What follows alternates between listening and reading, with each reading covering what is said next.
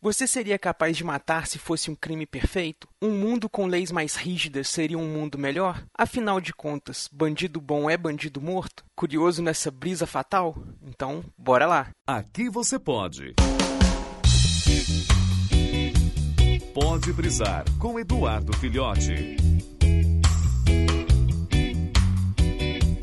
Brisa comigo, brisa ouvintes do meu Cocorô. Vamos falar aqui então. No cast passado eu falei lá sobre a teoria, né, que atribuem a Maquiavel de que os fins justificam os meios e citei lá por acaso Death Note. Então, falando hoje mais especificamente um pouquinho de Death Note, vamos brisar aí no, né, nas consequências em como seria ter esse caderno da morte nas mãos. A obra original e Death Note, né, é um mangá que foi escrito por Tsugumi Oba e com arte de Takeshi Obata, publicado aí em 12 voluminhos, originalmente pela JBC aqui no Brasil, que além do mangá também rendeu anime, livros, filmes live action japoneses, doramas, o filme live action americano que é horrível, mas tá aí citado também nas obras.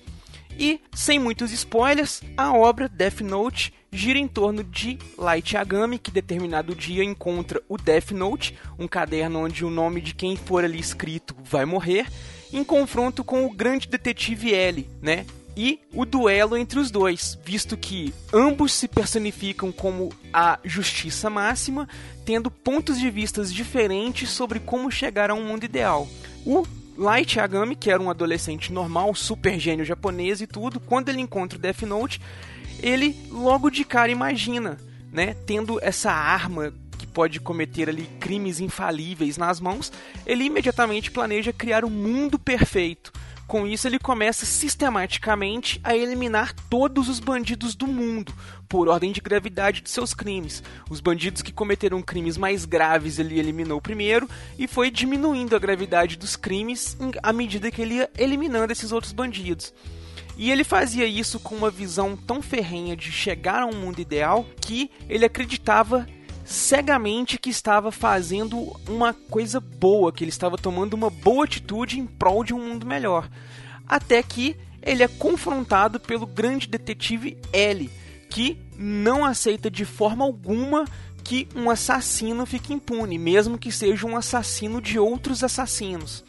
E o duelo entre os dois levanta muitas questões interessantes. São pontos de vista diferentes sobre a mesma questão. E por que que eu achei relevante trazer essa brisa para cá? Porque uma das frases mais ditas pelos brasileiros nas internets da vida é justamente que bandido bom é bandido morto. Sendo que para o brasileiro, família, raiz, cristão, bem de vida, classe média, alta, média, ali, né, situação financeira controlada, o ideal é sair matando indiscriminadamente a pessoa que for considerada um bandido. Só que a gente esbarra em vários poréns aí.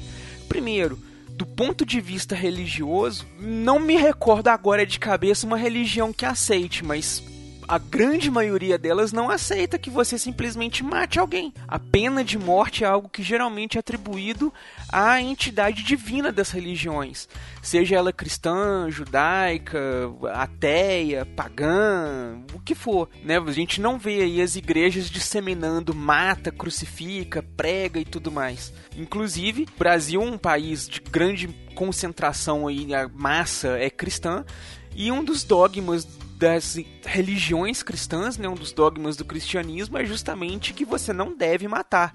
E você querer que um bandido morra, mesmo sendo um bandido, é aí contra esses dogmas religiosos. E a gente chega também ao ponto de vista legal.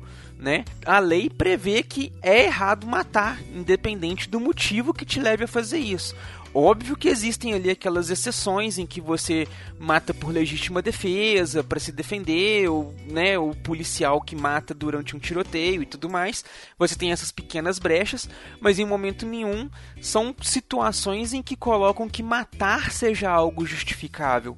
Mas se nós formos pensar naquela metodologia que Maquiavel, né, atribuía para o bom governo, para um bom príncipe, se a gente levar em consideração que os fins justificam os meios, a gente vai ter aí algumas chances de justificar atrocidades que acometeram ao longo da história. Várias vezes ao longo da história já foram utilizadas essas ideias de que os fins justificam os meios seja nas cruzadas, quando o fim de você impor a sua religião justificava você sair matando indiscriminadamente quem era de outra religião, a Santa Inquisição, onde a igreja, em busca de obter o controle, fazia atitudes abomináveis, atos abomináveis ali, crimes hediondíssimos, para não dizer, né, outras coisas. Temos também as situações do Holocausto, onde a gente viu Hitler ascendendo ao poder e com toda aquela dialética e justificativa torta que ele deu, convencendo assim o planeta a matar milhões e milhões de judeus entre e não apenas judeus, né, matando também negros e outras pessoas aí no planeta, é, são pessoas que pensam de certa forma como Light Yagami. Eles imaginam que ah, isso é errado, o mundo vai ser melhor se não existirem os judeus ou os negros ou os homossexuais ou pessoas de outras religiões ou o que for. E a gente tem aquelas ideias, aquelas pessoas que buscam aí um mundo melhor, um prol de mundo melhor, ainda se baseando nas leis, nas coisas certas, nas, é, na boa vontade da humanidade. Há pessoas que ainda acreditam no bem, né? E a gente vê muito esse discurso. Nessa era onde a gente xinga por qualquer coisa, briga por qualquer coisa, a gente não aceita a posição política das outras pessoas, a posição religiosa, a posição afetiva ou qualquer outra coisa relacionada ao próximo, seria mesmo que daria certo a gente ter essa, esse essa visão, se um Death Note caísse hoje aqui no mundo real e tivesse nas suas mãos, você teria coragem de utilizar esse Death Note? E eu deixo aqui uma pergunta pra gente finalizar essa brisa. Para você, afinal de contas, bandido bom é bandido morto? Nos vemos na próxima brisa. Valeu!